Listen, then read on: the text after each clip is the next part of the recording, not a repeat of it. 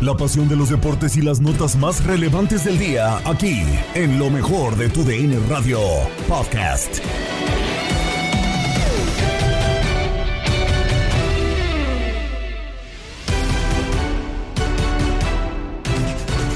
Con lo mejor de tu DN Radio, con lo que terminó por ocurrir dentro de los cuartos de final de la Euro Sub-21.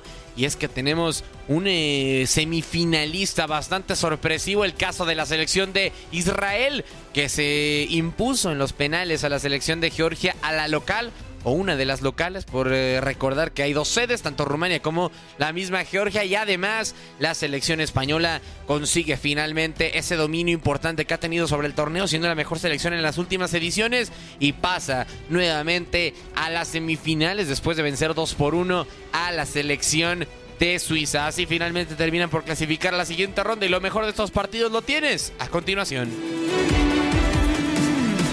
Sí, eh, finalmente termina por ser merecido el eh, pase de España, si bien es cierto, no termina por dar su mejor despliegue futbolístico y creo que termina quedando de ver en tema de generación de oportunidades, sí lo hizo más a comparación de la selección eh, suiza eh, y le da para marcar finalmente dos goles. Parecía que iba a finiquitarlos eh, desde los 90 minutos porque con un buen gol de parte de Sergio Gómez termina por caer el primer tanto del partido, recibía hacia el espacio por el corredor izquierdo del área. Era Abel Ruiz el capitán, retrasa para Sergio Gómez el costado izquierdo del área, riflazo de parte del futbolista del Manchester City a primer poste para mandar el balón al fondo de la red. Así nos fuimos con España manejando el partido, esperando que se acabaran los minutos, tocando para que, pues sí, pues transcurriera el tiempo. Un eh, pase que cruza toda la cancha prácticamente de parte de la defensa central de Suiza. La recibe de gran forma Felipe Stojilkovic que entró como cambio. Adelanta hacia el costado izquierdo del área. Recibía en la media luna Stojilkovic y adelanta para Seki Amduni que define segundo poste para mandar el partido a unos segundos de que se acabe a los eh, tiempos extra. Parecía que iba a quedar eh, ganador España, pero finalmente venía ese gol del empate en los tiempos extras ya no iban con el mismo ímpetu, con la misma velocidad. Y bueno, finalmente terminó por caer un rebote para Juan Miranda, que aprovecha para desde el costado de la izquierda del área, casi es el pico del área grande, mandar el balón a primer poste. El problema es que hay un desvío de parte de Levin Bloom para cambiar de poste el balón y dejar sin nada que hacer a Mir Saipi, el guardameta suizo. Y así quedaron las cosas. Transcurrieron los minutos y España lo gana 2 por 1 y es justo finalista de este torneo. Lo termina ganando la selección de Israel. Deja fuera al anfitrión eh, del evento a Georgia después de 0 por 0 en eh, 120 minutos y espera a Inglaterra o Portugal el próximo circo- 5 de julio en semifinales, George. un partido eh, muy, muy cerrado, ¿no? Que fue tácticamente eh, mucho, mucho mejor en, en la zona defensiva. Eh, Israel entendiendo y, qué tenía que hacer mejor y creo que lo terminó por eh, plasmar en la cancha, ¿no? Eh, Las indicaciones de Luzón desde los primeros minutos, al momento de defender una doble línea de cuatro que dejó sin posibilidades al frente a Georgia, después jugando muy bien a la contra, terminando todas las jugadas, lo que permitía a, los georgianos no, no tener contragolpes efectivos y fue lo que terminó por suceder durante el partido. Mamardiashvili fue, fue el que apareció más, el guardameta de Georgia. Los israelíes, aunque perdieron la posesión de la pelota, fueron los que tuvieron la mayoría de oportunidades, sobre todo más claras al frente, ¿no? Y eso fue lo que terminó por darle eh, el pase a Israel ya en los penales, ¿no? Para muchos es un, volado, creo que eh, tienes que tener la claridad para poderlos cobrar. Se equivoca eh, Gawa, que durante el partido eh, con Georgia fue de los que más se equivocó, tuvo muchas frente al marco, no terminó por aprovechar. Y Daniel Pérez apareció, ¿no? En un par de penales, como lo tenía que haber hecho, de muy buena forma. E Israel está entonces en las semifinales, esperando rival entre la selección de Portugal y la selección de Inglaterra. Entonces esperar que termina por, eh, por suceder, pero creo que bien merecido el pase de Israel. Te lo dije antes de los penales, Diego, iba a pasar Israel, se veían mucho más confiados, entendían mucho más que hacer en la cancha, sabían a lo que jugaban, algo que Georgia creo como local y con un estadio lleno nunca logró por entender. Totalmente de acuerdo. Nos tenemos que despedir. Producción de Orlando Granillo. George, un placer estos más de 120 minutos transmitiendo a tu lado. Un gustazo, Diego, y me voy a mandar a hacer mi playera de Georgi Mamardashvili. Fuerte abrazo. Un servidor, Diego Peña, le da las gracias. A continuación, Javi Beas, Max Andalón, con más del europeo sub-21 en el eh, duelo de España. En el eh, siguiente choque en contra de Suiza. Acá, Israel terminó imponiéndose y es semifinalista del europeo sub-21 sobre Georgia.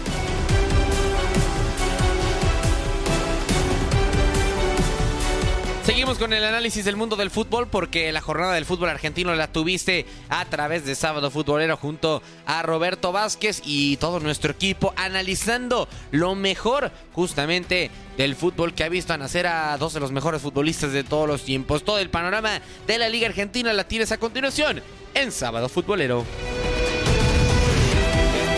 están pagando, empezando a pagar, hay una buena recaudación, tuvo un bajón esa famosa colecta porque había algunos problemitas legales, como decimos en la Argentina, estaba flojo de papeles, aparentemente, pero los papeles aparecieron, se solucionó, se siguió recaudando, ha pagado parte de lo que debe allí en México y está ya hablando de mercados de pase, o sea que está pensando en que va a levantarles las inhibiciones que tiene para poder, eh, para poder contratar. No me quiero extender mucho porque mañana nos enfrentamos, mañana juega con Huracán Independiente, entonces no puedo mostrar mucho, mucho los naipes. Que vamos a apostar, Roberto, porque mañana el Rey de Copa se lleva la victoria. Eh, eh, no, y bueno, mañana debuta un técnico en Huracán. Hay un viejo apotecma que dice técnico que debuta gana, así que te voy a contestar con eso. No sé, lo que pasa es que lo que nos apostemos, ¿cómo nos lo pagamos? Estamos tan lejos, tan lejos, Toño. Ay, bueno, entonces así dejémoslo, porque si no puede que si pierde Independiente. Oye, Andy, ¿ya, ya, tiene segundo pago América de Independiente, 3 millones. Le falta 1.6 si no me fallan las matemáticas. Según yo eran como 7 millones lo que debían, ¿no? Porque ya, ya, el segundo pago de 3. Ajá, y según yo todavía le falta una parte. ¿Sí, no, Roberto? Sí, sí, le falta, le falta pagar todavía. Sí, pero eran 7 millones, es verdad, es verdad. Lo que pasa es que tenía alguna otra deuda más, ¿eh? con algún otro equipo más pequeña. Eh, yo creo que se le van a, que, que ahora eh, va a ser lo lógico que le levanten las inhibiciones, se va a desprender de jugadores. Bueno, de hecho se desprendió de, de algún jugador que fue a jugar a México, como, como Barreto, por ejemplo, y algún jugador más este, que puede ser que emigre para, para otros lugares, así que va a tener un mercado de pases un poco más prolijo. Ya le interesa algún jugador, hablaron algo de, de Guanchope Ávila, el centro delantero que pasara por Boca y Huracán, que está jugando en Colón de Santa Fe, eh, sería, eh, sería uno de los que querría por ahí Zielinski, pero bueno, veremos, a ver, todavía falta en la Argentina, faltan seis fechas para el final del torneo, Toño, Andrea ya va a ser campeón River, ya, ¿para qué hablamos? y sí, yo creo que sí, pero hoy, y acá esto es lo bueno del fútbol, ¿no? Hoy tuvo un traspié River, hoy perdió. Y era inexplicable porque River llegaba a una carrera que lo hacía estar ya a 10 puntos de su inmediato perseguidor con 50 puntos. Esta fecha que arrancó el día de ayer por la noche, donde Platense cayó con Lanús 1 a 0. Vélez, con técnico nuevo, Sebastián Méndez, que dejó conflictivamente a Unión, ganó y lo dejó. Le ganó Independiente 3 a 0 y esa misma noche renunció para ir a dirigir a su Vélez querido. O sea, es un jugador de la cantera de Vélez. Derrotó 1 a 0 Arsenal y Atlético Tucumán le ganó 1 a 0 Unión. Y hoy por la tarde vino la primera sorpresa de esta jornada, porque River visitaba por primera vez en la historia, porque Barracas es uno de los equipos que por primera vez está jugando en primera división, eh, visitaba el, reducto de Barracas Central, muy pequeño, donde tengo el orgullo de decir que jugué ahí porque yo jugué en Barraca Central. Todos hemos tenido un pasado. ¿En qué posición, Robert? ¿En qué posición? No, yo te voy a decir, ¿en qué época? Ahí, ¿En qué época? Tienes razón, las dos cosas. Yo jugué en el año 75. No habían nacido ustedes. No, Estaban todavía en los planes, Ni en planes, yo creo, Robert. Mi, querido viejo tenía cinco años, imagínate. Y defensor central era yo. O sea, ah, back central, sería un número dos. O sea, eras destructor, número seis eras destructor. Sí, yo siempre soy de, siempre voy abajo, fuerte abajo, fuerte abajo. Así es. Eh, bueno, hoy cayó. Cayó River Play en su visita a Barraca Central, 2 a 1, perdía 2 a 0, luego descontó Borja, con goles de Arce y Peinipil y tuvimos la posibilidad de tener la figura de la cancha que explicara qué es esta sorpresa de que Barraca Central le ganara a River Plate y a ver si podemos escuchar lo que decía eh, la figura del partido. quizá la actitud y no dejarlo jugar a River porque River es una máquina, por más que jugaron con muchos suplentes en teoría, ¿no? Eh, son un equipo muy competitivo, hoy en día el mejor del país. Y bueno, eh, teníamos que estar enfocados el 200% y, y bueno, creo que hicimos un partido muy inteligente. Ahí está Sepúlveda, Roberto. Fíjate Sepúlveda, Bruno Sepúlveda. Ese Así es. Oye, estoy Porque ha tenido... te escuchamos, perdón. No, adelante, adelante, No, no, que, que dijo Sepúlveda a un equipo con algunos suplentes, porque no sé bien por qué, evidentemente durante la semana hubo Copa Libertadores, pero tampoco es que tuvo un trajín tan grande River Plate que de Michelis, yo creo particularmente que es de cara al próximo eh, mercado de pases, está dando esas oportunidades para ver con quién se queda y con quién no. Viste, cuando tienen que darle algunos minutos a algunos jugadores para ver si rinden o no, como para tener en cuenta en un plantel tan amplio como es el de River, pero hoy encaró el partido con algunos suplentes, por eso decía Sepúlveda eso. Oye, Roberto, fíjate que estoy viendo las acciones del partido de lo que fue el, el, de Barracas contra River. Qué pequeño estadio, ¿eh? no te imaginas ahí jugando a River. No, no, pero eso se puede. Y jugó Boca también ahí. Lo que pasa eh, es, que eh, es una cosa muy... Tendríamos que, que, pedir dos programas más para explicar. ¿Sabes cómo se llama ese estadio? Se llama Claudio Tapia, el nombre del presidente de la Asociación del Fútbol Argentino, que era presidente de Barraca Central que cuando yo jugaba estaba en la división al C, la tercera categoría del fútbol argentino. Ahora está en primera división este, desde hace un año y medio y bueno, tuvo algunos arbitrajes un poco extraños en su ascenso este, repentino de la mano de Claudio Tapia, que hoy es presidente de la Asociación del Fútbol Argentino. Y juega ahí porque no hay público visitante, Toño. Entonces solamente esa gente que ves ahí es la gente de Barracas, nada más, que es poquita porque es un club que no tiene historia en primera división, es la primera vez que juega en primera, pero ya recibió a Boca y a River y hoy se dio el lujo de ganarle a River y ponerlo en sus pergaminos que de local derrotó a River Plate. Y fíjate, con todo y eso, Barracas hoy es lugar 16, entonces problemas de descenso no le ves pronto, ¿eh? No, no, no, no, por ahora no, porque tampoco está complicado en la tabla de posiciones. Uno que sí está, empieza a complicarse es mi querido Huracán, pero lo que llamó la atención no es el tema de los puntos, que todavía falta toda la segunda parte del año. Algo que yo quisiera que ustedes opinen, que es, ¿están acostumbrados a que un, eh, un jugador, capitán de un equipo, vaya a una conferencia de prensa y, como decimos en la Argentina, vigilante o mande preso a algunos compañeros que se borran en los malos momentos? Es bastante difícil de escuchar eso, ¿no? no. Oh, a ver, yo creo que acá sí se ha dado ocasiones que los jugadores han salido a conferencia de prensa en lugar de los entrenadores, pero la gran mayoría de las veces es para pedirle perdón a la afición o, algo así, no tanto para, para hablar de, sus compañeros o del propio entrenador.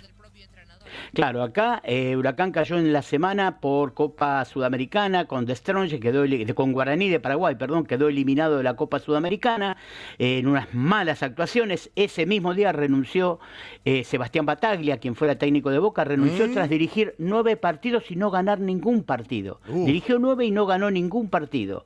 Y cuando fueron a la conferencia de prensa, ahí mismo Bataglia dice que renunció que ya no va a dirigir más a Huracán, y Fernando Tobio, el capitán del equipo, que pasara por el, por el Toluca ya en el año 2018, del 18 al 20, cuando le dieron el micrófono, dijo esto que vamos a escuchar sobre alguno de sus compañeros.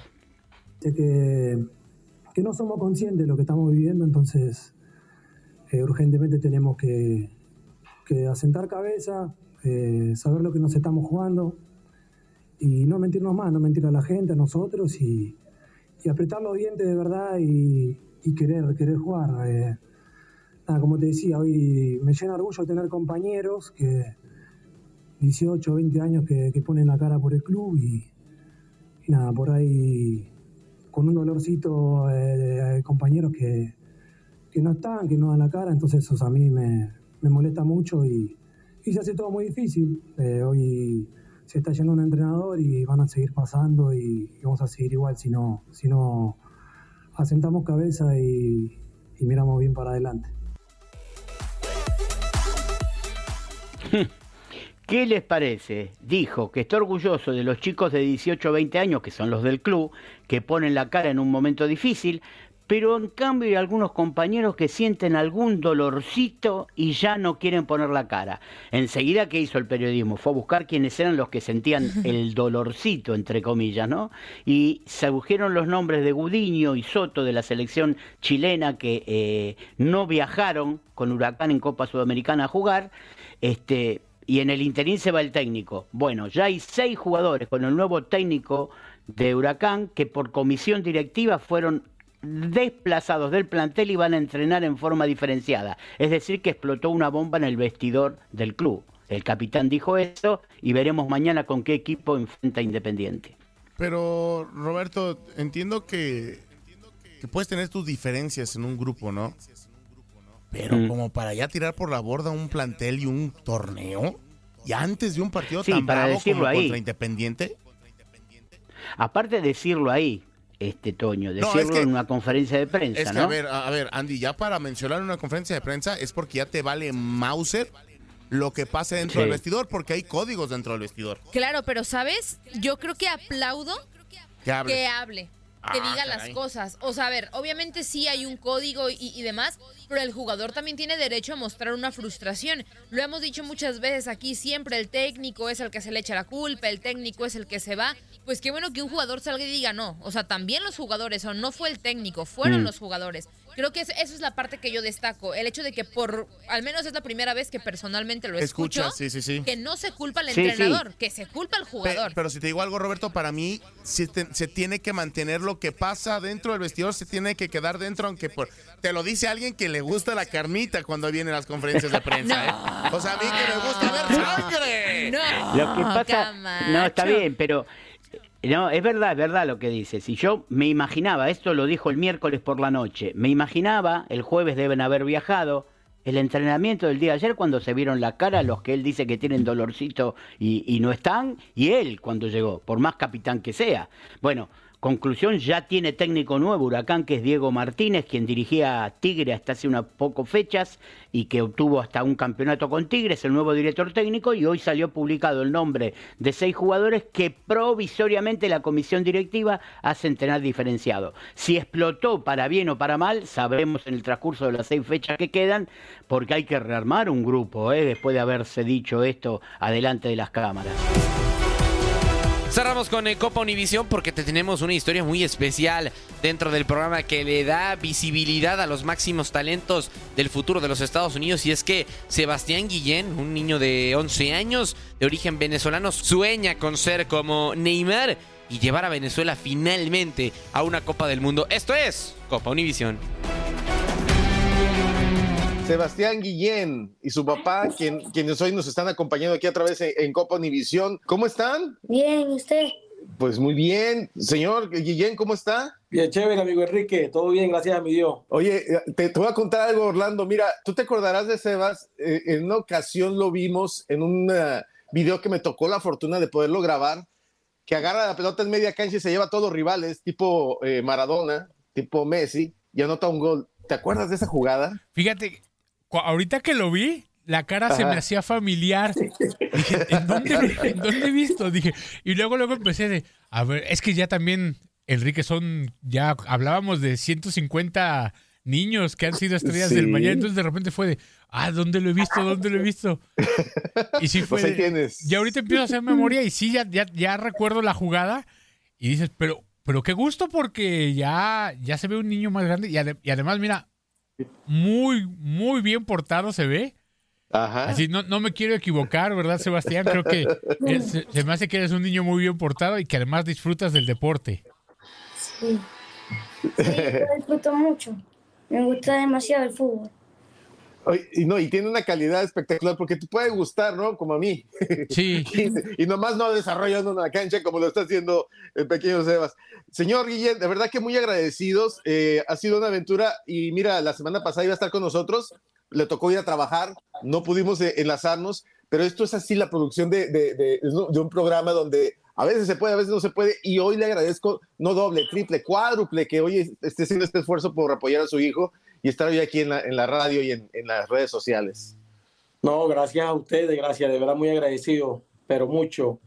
Y primeramente agradecido con Dios también, pero gracias a ustedes y a su equipo por darnos esta oportunidad. No, estamos muy agradecidos con ustedes, pero mire, vamos a contar la historia de, de Sebas. Cuéntame cómo empieza tu historia en el fútbol, cuántos años tienes, cuéntanos todo de ti porque queremos saberlo. yo, yo, yo tengo 11 años ahorita, yo en Venezuela yo también jugaba fútbol allá en Venezuela, y, pero después no, nos vinimos para acá, para Estados Unidos, para visitar a mi papá y nos quedamos aquí. Entonces yo, yo quería estar en una academia de fútbol y, y fuimos para para Siostén.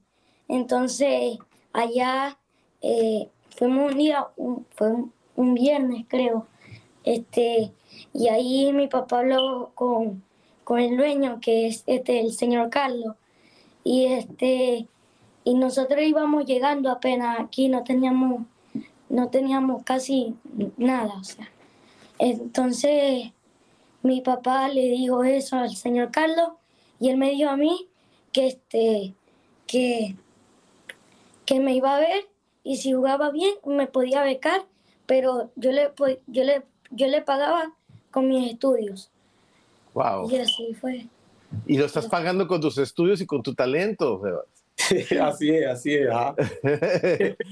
Oh, oh, dígame una cosa, mire, eh, es bien interesante, Orlando, no estás de acuerdo, que todos que llegamos a este país llegamos de diferentes maneras y muchas veces llegas sin nada en las manos, pero lo que traes más importante lo traes en el corazón, ¿no? Lo traes cargando encima, ¿no? Y llegas con una maleta repleta de sueños, ¿no? Así como, como Sebas. Oye, Sebas, hablas 11 años, pero ¿a qué edad comenzaste a jugar y qué posición juegas? O sea, no sé, te voy a decir, yo, te veo así como centrocampista mixto, de ida y vuelta, o extremo. Yo, yo juego muchas posiciones, juego medio campo, juego este de extremo derecho, extremo izquierdo y este y, y de y de nueve. Ah, asumes la responsabilidad de, de, ser el que meta los goles, que no es fácil y, de repente hay quien la evade, ¿eh? A ti sí te gusta. señor, señor cuéntenos, cuéntenos usted. Eh, yo, yo sé que es un orgullo enorme tener un hijo como Sebas, que aparte es muy buen deportista, muy buen hijo, ¿no? En todos los sentidos. Sí, bueno, ¿qué te puedo contar? Cuando, cuando estaba en Venezuela, yo le inscribí en una, en una escuelita ya de, de fútbol, como a, los, como a los tres añitos, cuatro añitos, estaba, estaba muy chiquitín. Y empezó jugando fútbol y cuando el director de allá, el director técnico me decía, no, ese niño tiene mucho, mucho talento y eso que estaba pequeñito. Ajá. Entonces empezó la situación de, de Venezuela y eso, y tomamos la decisión de venirnos para acá. Pero primero yo me vine por la frontera. Yo, me, yo tengo casi, voy para dos años aquí. Después Sebastián se vino como al otro año. Gracias a Dios tiene un año aquí ya y cuando llegó aquí él me dijo, papá, yo quiero jugar fútbol. Pero a mí sí me habían dicho que aquí el deporte es muy caro. Y le dije, pues, le dije papá, bueno, vamos a ver qué hacemos para para ver si te puedo inscribir por ahí, le dije yo. Y un muchacho me dio la dirección, casualidad de CF10. Y fui para allá, creo que fue un jueves, viernes, por ahí y me conseguí al señor Carlos dándole entrenamiento a un niño. Estaban los dos solos y yo le dije al señor Carlos, ¿cómo está amigo? Lo saludé con, con todo el respeto y eso. Y muy buena gente, ¿para qué? Muy gran amigo mío ahorita. Y le dije que mi hijo estaba recién llegado del país, que le gustaba mucho el fútbol. Y, pero yo quería ir ahí con él para correr y eso, y patear balón, eso, pero entonces él me dijo que no se podía porque la academia era privada y eso. Entonces yo le dije que cuánto valía la inscripción y eso, y él me dio los precios, y le dije ah, que estábamos muy recién llegados y que no tenía cómo, cómo pagarlo y eso. Entonces me dijo, no, pero vamos a hacer una cosa, amigo, bien, me dijo, tráemelo el lunes, el lunes o martes, y yo te lo veo para ver qué hacemos. Cuando, le, cuando yo fui el lunes, el señor Carlos no fue. Pero entonces yo hablé con la señora Taí y ella me dijo, no, tráelo, tráelo para la cancha para que juegue. Se lo dieron un entrenador ahí. No, y eso quedaron locos cuando lo vieron. Al otro día, cuando el martes, cuando fue el señor Carlos, le dijeron todo lo de Sebastián. Y ahorita, gracias a Dios, ya ha jugado dos temporadas y dos temporadas han quedado campeones ya aquí. Y, ya se hizo inmortal con un golazo que grabamos. Con un golazo no, pero ha, hecho, no, ha hecho varios. Lo que pasa es que usted no ha ido para así para todos los juegos grabados, pero ha hecho varios, mucha asistencia, mucha jugada. Oye, oye, Sebas, dime una cosa. Eh, sí te gusta que te digan así, ¿verdad, Sebas? Sí. Eh, así, así me dice casi todo el mundo, Seba. Ah, bueno, te voy a, En la, práctica me dicen Sebi. Sebi, entonces, ¿cómo quieres que te digamos? No sé, Sebi. Cuéntame una, cosa, ¿estás extrañas Venezuela? ¿Qué, es lo que recuerdas de, de, ella? Porque me dices dos años, dos años para un niño es mucho, es casi un tercio de su vida. Dime una cosa, ¿cómo te sientes con eso? No, sí, yo extraño bastante Venezuela, allá, allá están mis abuelas, algunas tías mías y tíos. Y este, yo, yo, yo también jugaba bastante allá, en Venezuela. Y te están viendo ahorita, ¿verdad? Sí. No, hombre, Oye, ¿y a quién admiras, Seba? Este, es mi jugador favorito. Sí. Es, es Neymar.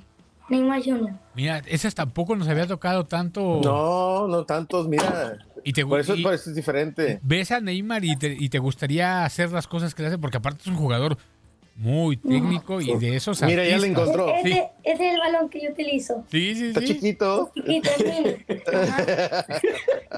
ese, ese es el dolor de cabeza de la mamá. Hoy tu mamá también está contigo. ¿Qué les dices a ellos por el esfuerzo que hacen por ti? No, se lo agradezco mucho.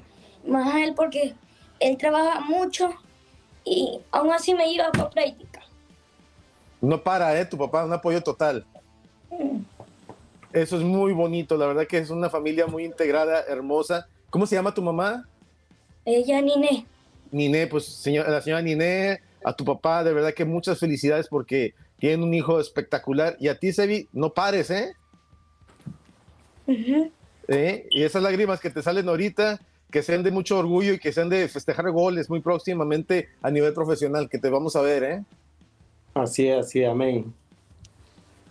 Bueno, pues queremos agradecer mucho que hayan estado aquí en Copa Univisión y muchas felicidades. Yo le hago llegar el certificado, señor Yeyen, pero por lo pronto un abrazo muy fuerte para usted, para su esposa y por supuesto para Sebi. Gracias. Está bien, muchas gracias. Gracias por todo, amigo. Has quedado bien informado en el ámbito deportivo. Esto fue el podcast, lo mejor de tu DN Radio. Te invitamos a seguirnos, escríbenos y deja tus comentarios en nuestras redes sociales, arroba tu DN Radio, en Twitter y Facebook.